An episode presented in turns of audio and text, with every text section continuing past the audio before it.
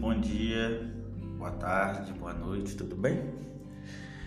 É, papai está aqui em Ouro Preto e eu pensei assim, o que, eu contaria, né, para você sobre Ouro Preto. Aí pesquisei um pouquinho aqui e vi uma questão de um escravo que virou rei, Chico Rei. E aí eu vou falar com você um pouquinho da história que está inclusive no próprio site do Turismo de Ouro Preto. Eu vou simplesmente ler para você, né? E legal você imaginar, né? Um escravo que virou rei, um escravo que virou rei na época de muito sofrimento, uma coisa louca assim aconteceu, mesmo mesmo que isso fosse totalmente improvável e como que as coisas improváveis acontecem, mesmo que improvavelmente. Né? É, então, estou aqui no site turismoouropreto.com. O nome do artigo é Chico Rei, o escravo que comprou uma mina. Quem visita a mina do Chico Rei em Ouro Preto, Minas Gerais, normalmente não tem ideia de toda a história que permeia o seu nome. Algumas fontes sociológicas trazem Chico Rei como um personagem lendário, cuja existência não pode ser cientificamente comprovada pela história. O Chico Rei, que dá nome à mina, teria sido rei no Congo, na África, de onde os portugueses mercantilistas do século XVIII, necessitados de mão de obra para ampliação do comércio, teriam-no trazido como escravo em um navio negreiro chamado Madalena. O escravo veio acompanhado de seus familiares, mas apenas ele e um de seus filhos teria resistido à desgastante viagem. Inicialmente, teria chegado ao Rio de Janeiro, onde todos os escravos daquele lote foram comprados por Major Augusto de Andrade Góes um senhor que tinha propriedades em Ouro Preto, a antiga Vila Rica, e explorava as minas de ouro daquele lugar. Ao chegarem ao Brasil, não importava a crença anterior, todos os escravos eram rebatizados. Do batismo da Igreja Católica, Galanga ganhou por nome Francisco e ficou conhecido como Chico em toda a vizinhança. Ao chegar à Vila Rica, que depois se tornou Ouro Preto, Chico, o rei escravo, conseguiu pagar por sua liberdade e a do, e a do seu filho. Tempos depois, teria conseguido comprar uma mina, a Mina da Encardideira, que posteriormente foi rebatizada com seu nome.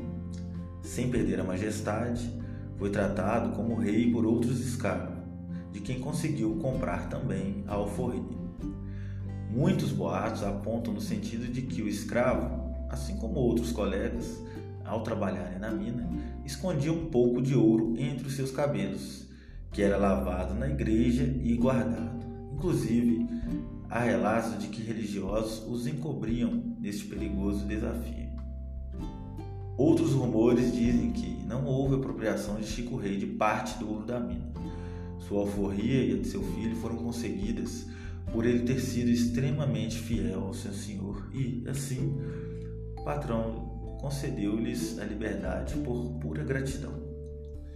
O grupo de negros alforriados e libertados por Chico Rei construiu a igreja de Nossa Senhora do Rosário, localizada em Ouro Preto, que seria o local de oração e devoção dos negros daquela época. Há também boatos de que, quando perseguido por ter muita liberdade e comprar a liberdade de seu povo, Chico Rei juntou-se à Igreja Católica, instituição muito poderosa à época, e construiu outras igrejas para os padres que lhe apoiavam. A cada igreja construída, uma festa de inauguração era realizada, com a coroação do rei. É interessante saber que a origem da festa do Congado, em janeiro, é essa, e, atualmente, são realizadas muitas festas no mês de janeiro em comemoração. Para quem ainda não teve oportunidade de participar dessa festa, vale a pena conhecer, pois são utilizadas roupas típicas de rei e rainha do Congado. Bandeiras festivas são levadas junto a uma procissão, Os fiéis que acompanham muitas vezes vão de roupas brancas e seguram fitas coloridas e instrumentos musicais que tocam junto à cantoria que marca essa festa. Também se celebra a vida de Chico Reis no dia 20 de novembro, Dia da Consciência Negra, tendo em vista que sua vida é uma verdadeira luta pela libertação do povo negro. Atualmente, sua história é lembrada como símbolo de resistência e busca pela diversidade e representatividade. O escravo que comprou a liberdade, Chico Rei, foi tema do enredo da Escola de Samba Acadêmicos do Salgueiro, no Carnaval do Rio de Janeiro em 1964. Muito elogiado, considerado um dos samba enredos mais lindos da história da escola, contou sobre a vida do escravo e campeonato daquele ano, foi vice-campeão. A história de Chico Rei também foi adaptada ao cinema no ano de 1985, sob direção de Walter Lima Jr., a partir de poemas de Cecília Meirelles e de relatos do povoado mineiro local, que repassou a história do escravo de geração em geração. Nos festivais de cinema da época, foi premiado e obteve indicações a prêmios nacionais e internacionais no fim do século XVIII, aos 72 anos e acometido por hepatite. Chico Rei veio a falecer em Ouro Preto e seu filho foi considerado o novo rei do Congado. Assim como a história de Chica da Silva, a escrava que enriqueceu, a de Chico Rei é muito importante para o Ouro Preto, para o estado de Minas Gerais e para o país. Lemos aqui no site Turismo Ouro Preto é uma agência receptiva aqui de Ouro Preto. Tem o WhatsApp deles. 987350363 e tem o site aqui também tem um monte de informações legais.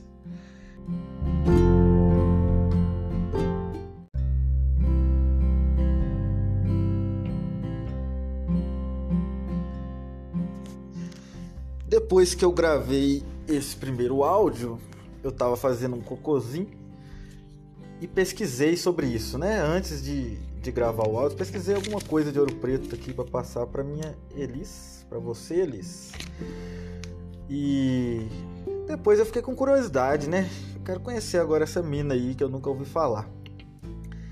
E aí eu fui lá pessoalmente e conheci o Toninho da Mina, que é filho de Maria, que foi a responsável desde, se eu não me engano, 1940 pela mina.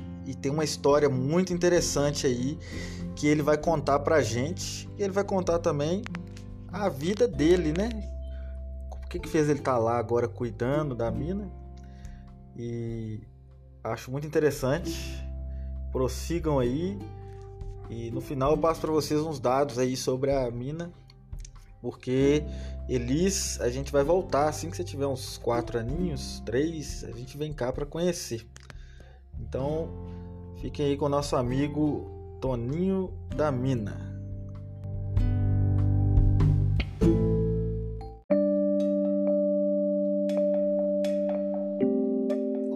formalização ao gravar aqui, é só, só para ela ouvir mesmo a, a, sua história. Obrigado pela gentileza. De nada, que isso. Fique à vontade.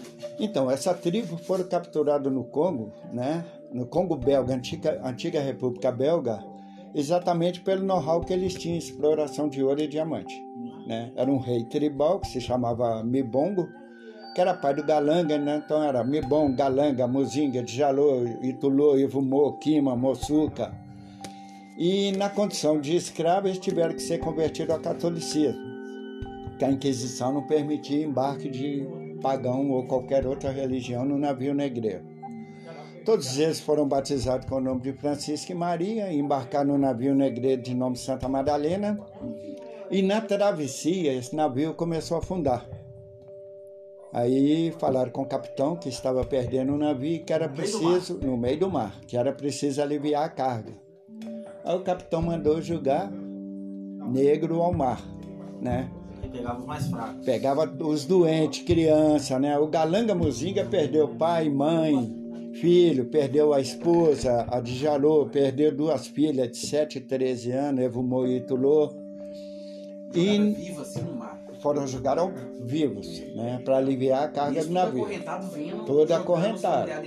Sim, pegava 70, 80 negras acorrentadas, corrente pesada, que inclusive tem uma ali que minha mãe achou na mina, né? E eles falavam debruçar. E eles estavam acorrentados um no outro. Um, Um no outro e era. na, hora que caiu uns 10 assim, os outros já iam arrastando. Já puxava, a corrente, a própria Nossa. corrente já afundava todo mundo, Você, né? ia batendo no- na, na É. beira do navio. Que eles falavam debruça negra ao mar.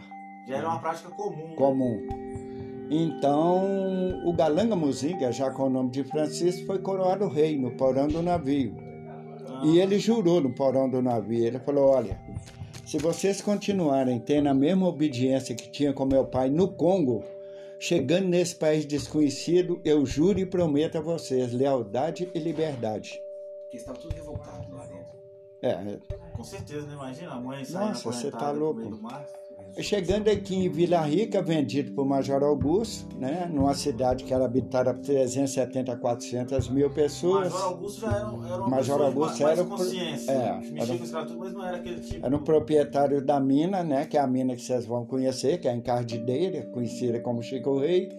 Mas era um, um homem de solidário, de bom coração, né? E o Francisco, ele não deixava os negros beber, fugir, cometer nenhum ato de indisciplina. Ele saía da senzala acorrentado e vinha para a mina, cantando, rezando, dançando. Conversava com o major só o olho no olho, sempre submisso, né? sempre obediente, né? Tendo respeito, né? É, um pelo respeito outro. E aquilo foi conquistando a simpatia do major, que viu um diferencial naquele negro, ficou amigo dele. E de tanto perguntar ao Francisco quem era ele, quem era ele, Ele né? contou. um dia o Francisco contou, falou, senhor, eu sou um príncipe. Aí o major falou, como? Ele falou, olha, nós fomos capturados exatamente pela nossa condição de minerador, meu pai era um rei, nós fomos convertidos ao catolicismo e na viagem eu perdi a minha família, que foi jogada ao mar, e cheguei aqui na condição de rei, né? Mas eu me considero um príncipe ainda, que minha família para mim é eterna, né? Aí o major falou com ele: Não, você não merece ser escravo, não, eu vou te alforriar. Aí o próprio major, através da igreja, conseguiu a carta de alforria do Francisco junto à coroa portuguesa. O Francisco passou a trabalhar como empregado do major. Isso depois de muitos anos. Depois né, de talvez muito, trabalhando quase aqui. 40 anos já trabalhando para o major. Não, Nossa. 40 não, 20 e poucos anos. Muito Já tempo. trabalhando como escravo, né? Sim.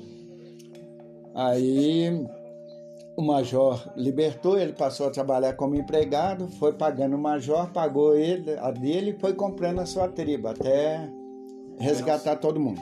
Era 700, né? É.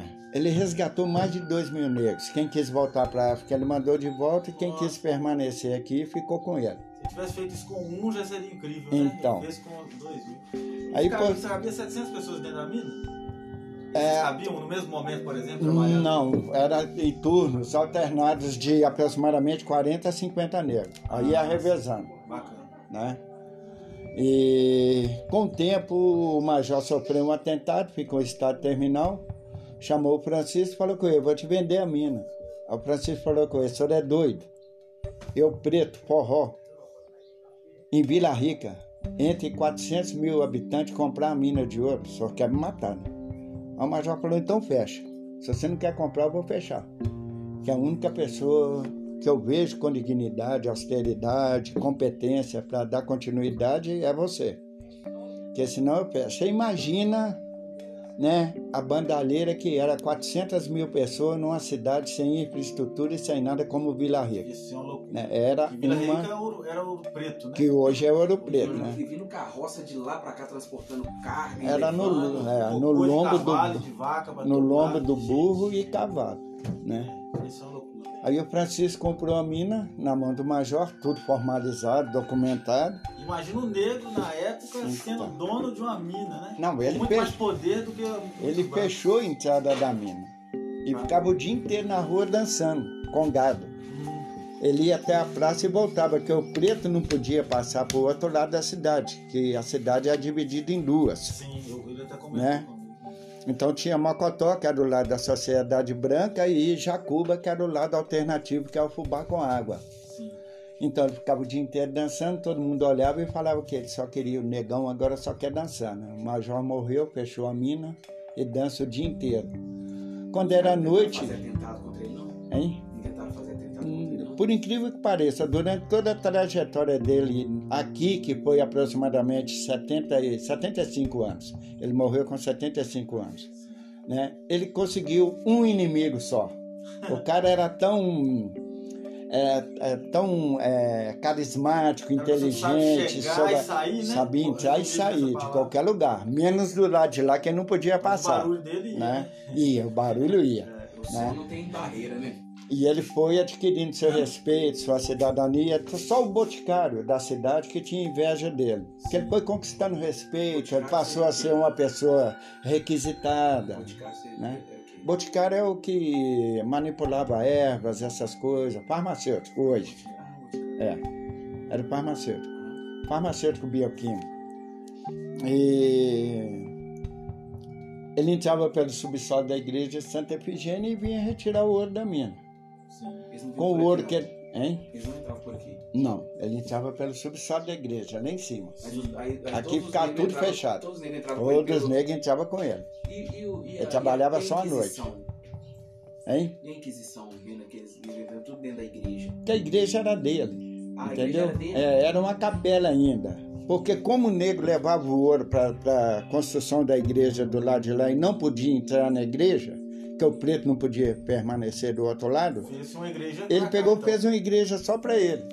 Ah, mas ele, Entendeu? então ele respeitava o catolicismo. Ele respeitava, ele fez uma igreja nos parâmetros, né? A construção é totalmente católica e o interior é totalmente E, místico. e- e ele tinha é, como um acordo com, com a Inquisição para ele ter uma igreja? Ele tinha. A Ele Inquisi- tinha, A Inquisição deu o direito dele dele deu o direito igreja. dele construir. E qual que é o título para ele ter uma igreja? Eu vou chegar lá, Ah, tá. né? Então, com o tempo ele foi adquirindo sua cidadania, seu respeito, e no reinado de Dom João V ele foi coroado rei do Congo no Brasil pela própria coroa portuguesa em reconhecimento ao seu trabalho. Então, para nossa história, a primeira carta de alforria que entrou no Brasil foi a dele, e para complementação, o único negro até hoje da história que eu conheço que tem o título de soberania, de realeza, num país totalmente diferente é ele. Galanga Muzinga, né? Que é o, é, que é o Chico Rei, tá? Morreu aos 75 anos como rei do Congo no Brasil. Foi obrigado a se casar novamente, coisa que ele não queria, que como eu falei no princípio, a constituição de família para ele era única Eterna. né, eterna. E ele falou: Não, não quero me casar. Vocês jogaram minha mulher e minhas duas filhas ao mar. Aí eles falaram: Não, todo rei tem que ter uma rainha. Aí ele casou-se com Antônia, que era filha do sacristão da igreja dele. Foi o primeiro negro a ser convidado para passar para o outro lado da praça, como convidado. E ele foi vestido de rei, certo? Foi vestido de rei, de liteira, e com a sua mulher Antônia e seu filho Muzinga, que era o príncipe herdeiro do seu lado. Essa é a história O dele. filho dele veio com ele, então. Veio com ele, então E Muzinga. a família dele tá aqui ainda? Olha, a família deles moram perto de Belo Horizonte, numa localidade que chama Pontinha, Pontinha perto de Pará de Minas? perto de Sete Lagoas. É lá.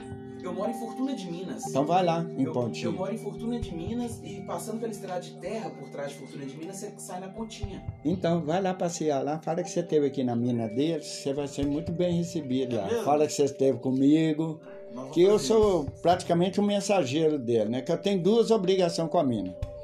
Eu tenho a obrigação da história e tenho a obrigação espiritual.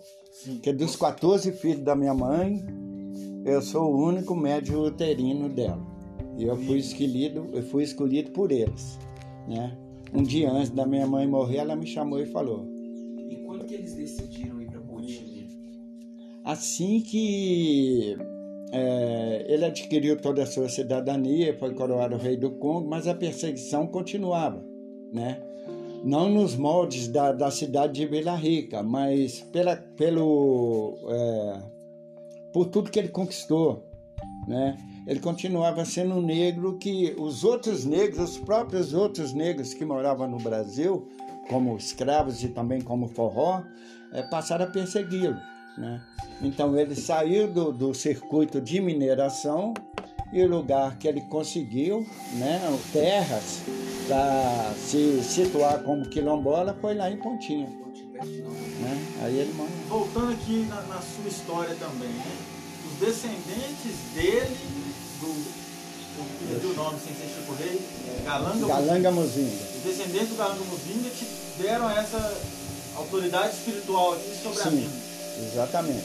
Eles têm excursão para cá, tem, todo ano a gente tem a festa do reinado, né? Você tem um bom relacionamento com eles? Tem, eu tenho um bom relacionamento Verdade com mesmo. todos os negros e congadeiros do Brasil inteiro, do mundo inteiro.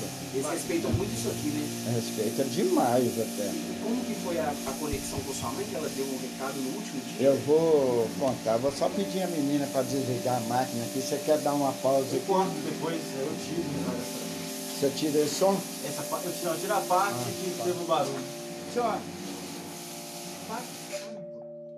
Dois minutinhos só.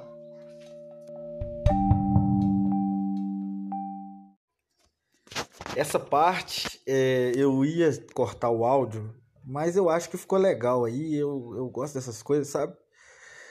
É, tinha uma moça lá que responsável pela limpeza que ligou aquelas máquinas de lavar carro e aí deu esse barulhinho aí, né? Justamente na hora que a gente estava tendo essa conversa. Mas aí ele pediu ela um minutinho, ela desligou e a gente prosseguiu aí tranquilamente. Mas eu vou deixar esse pedacinho aí para dar um pouquinho de vida para esse bate-papo.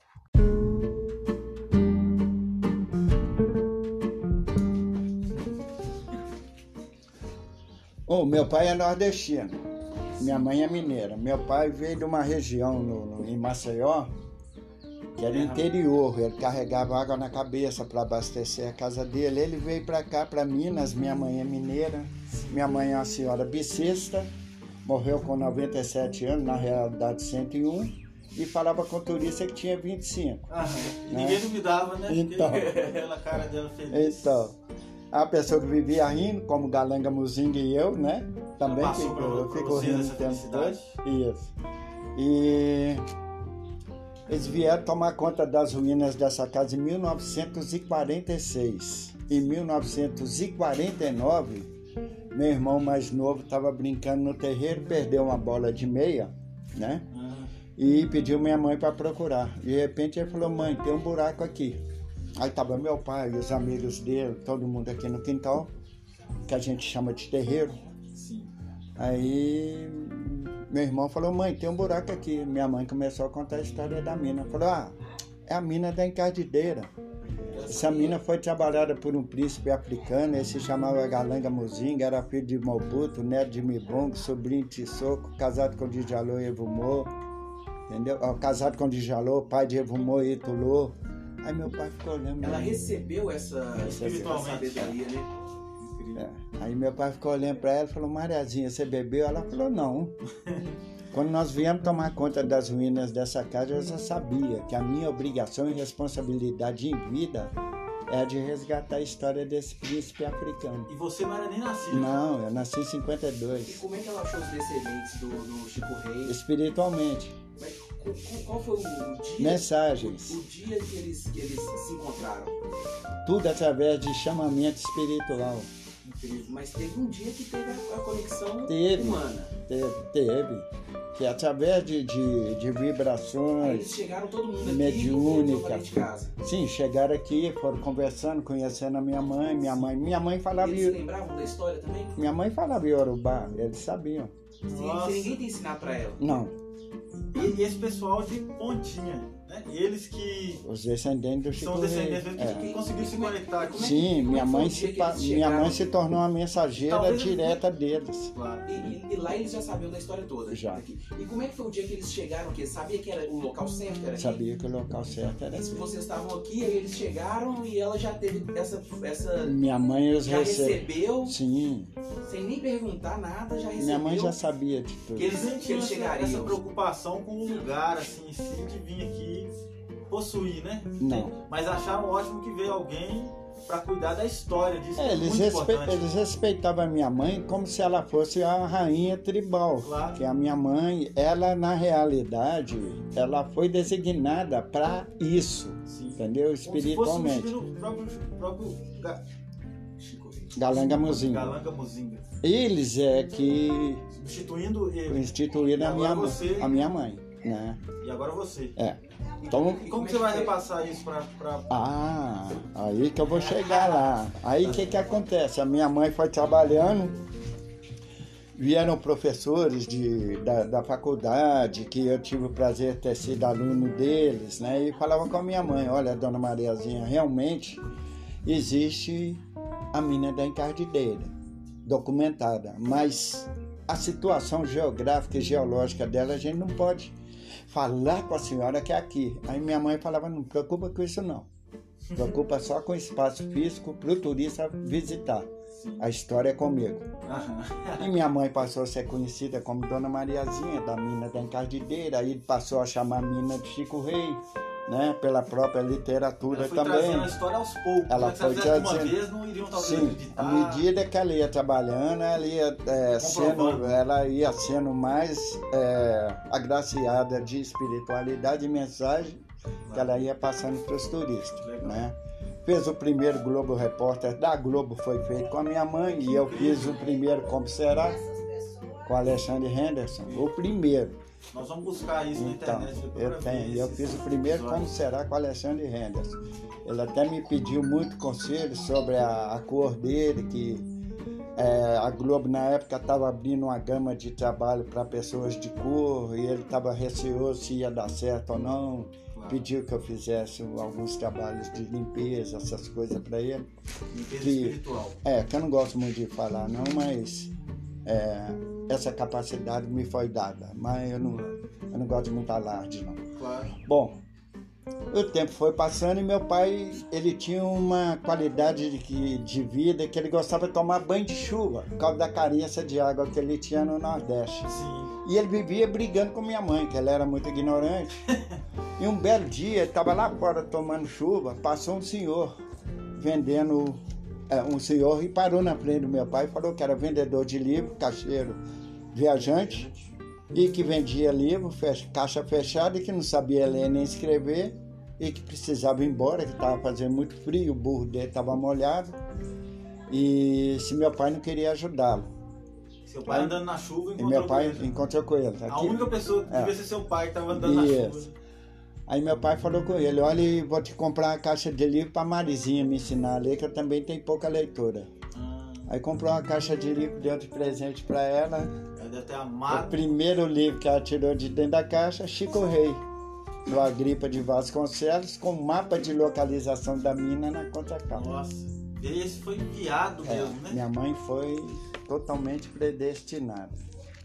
São 14 irmãos, aí meu pai passou a acreditar nela, né? passou a ajudar ela um pouquinho e tal. Ele viu que não era brincadeira, É. não era coisa da cabeça dela. Nós somos Talvez quatro- antes ele não tinha confiado ainda. Nós somos 14 filhos, todos eles é, tiveram sua formação, foram embora. Ficou minha mãe e a minha irmã aqui. Eu voltei para cá em 2000, Sim. passei a ajudá-los aqui em 2000. Conhecer o mundo, o Brasil. Não, fui trabalhar, né? Trabalhar. Cuidar da minha vida. Constituir família também. Posso saber sua- a profissão que você, você escolheu? Engenheiro mecânico. Engenheiro mecânico. interessante. Em 2010, minha irmã faleceu. Aqui morava com minha mãe, cuidava da minha mãe, que as duas já. mais uma perguntinha? Pode. Essa profissão de engenheiro mecânico tem a ver com a sua relação com a mina? Não, Não. nenhuma, Outra nenhuma, nenhuma, então, tá. nenhuma. Já deixei ela há muito tempo. Legal. Minha irmã faleceu em 2010 e minha mãe em 2013. No dia 7 de Meus julho. Obrigado. No dia 7 de julho de 2013, minha mãe me chamou à noite, ela já estava acamada, pediu que eu tocasse e cantasse com ela, que ela gostava muito de cantar, ainda falei com ela que eu estava cansado. Ela falou, quem manda aqui, menino? Eu falei assim, ó. Aí eu toquei, cantei as músicas que ela gostava. Ela pegou, me abraçou, me beijou e falou: Agora você vai dormir, que você é o meu caçulinha Ah, e você é médio uterino da mamãe, né? E a partir de amanhã você tem uma obrigação a mais na sua vida, uma responsabilidade a mais na sua vida. A partir de amanhã você está sob a responsabilidade das entidades da mina, que é a vovó Cambinda, a vovó Congo, pai Joaquim, Preto Velho, Galanga, Francisco. Você tem contato com né? eles? Tenho, graças a Deus. Bacana. E amanhã a mamãe vai embora. Não quero choro, não quero palhaçada, eu quero festa, alegria, quero ser velado em casa. Nossa, que e, lindo, é. né? Ela foi de uma forma foi, linda, né? Foi, foi. E quando foi no outro dia, no dia 8 de julho, aniversário de Ouro Preto, a minha mãe descansou. Descansou e me deixou essa responsabilidade. Espero que minha mãe é. possa descansar também dessa forma bonita, assim. Que Com certeza. Para você deve ser um conforto, como filho, um conforto imenso, um né? Um conforto que ela está sempre comigo, ela está do meu lado, ela passa. Eu estou conversando com você, já já esteve aqui comigo duas, três vezes. Que bacana. Ela passa a mão no meu cabelo, que ela tá aqui, meu cabelo tá ficando igual dela. ela passa a mão em mim, ela me arrepia todinho, sopra o meu ouvido, ah. ela é danadinha. Ela é arteira. Ela é arteira. É, e vocês têm 400 metros de mina iluminado. Sim. Coloca uma torre com um capacete. Uhum. A gente tem uma taxa de manutenção da mina. Sim. Tá? Se vocês quiserem visitar. Perfeito. Tá, Depois você vai levar para sua filha o material didático, que é um folder, né, que você pode entrar em, em todas as redes dele. Ótimo. Tá? Facebook, Instagram. Inclusive eu peço para dar um impulsionada no Instagram lá para ajudar tá?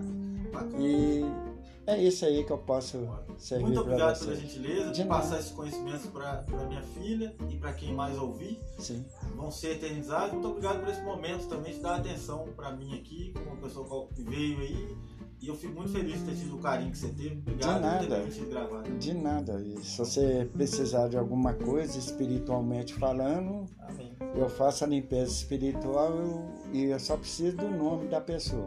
Tá, tá certo. Se tiver alguém com problema familiar, alguma coisa assim, claro. eu só não faço passar de ano, casar e ganhar dinheiro.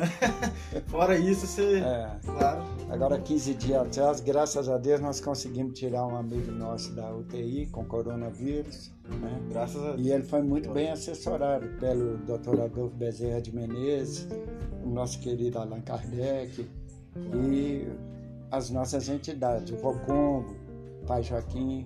Que tem, essas então, fotos que tem sim, ali são, meus são deles. São. Bacana.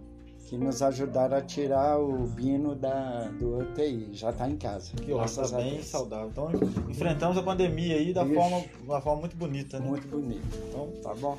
Até mais.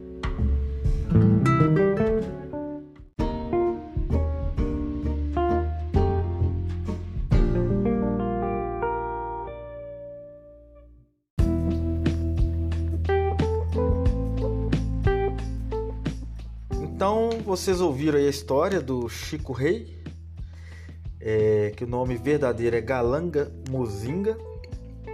E depois que eu ouvi essa historinha, eu fui lá conhecer é um lugar que você fica imaginando a situação de pessoas trabalharem num lugar totalmente apertado. Imaginar que os escravos furaram na mão com pedra, com, com pau, né?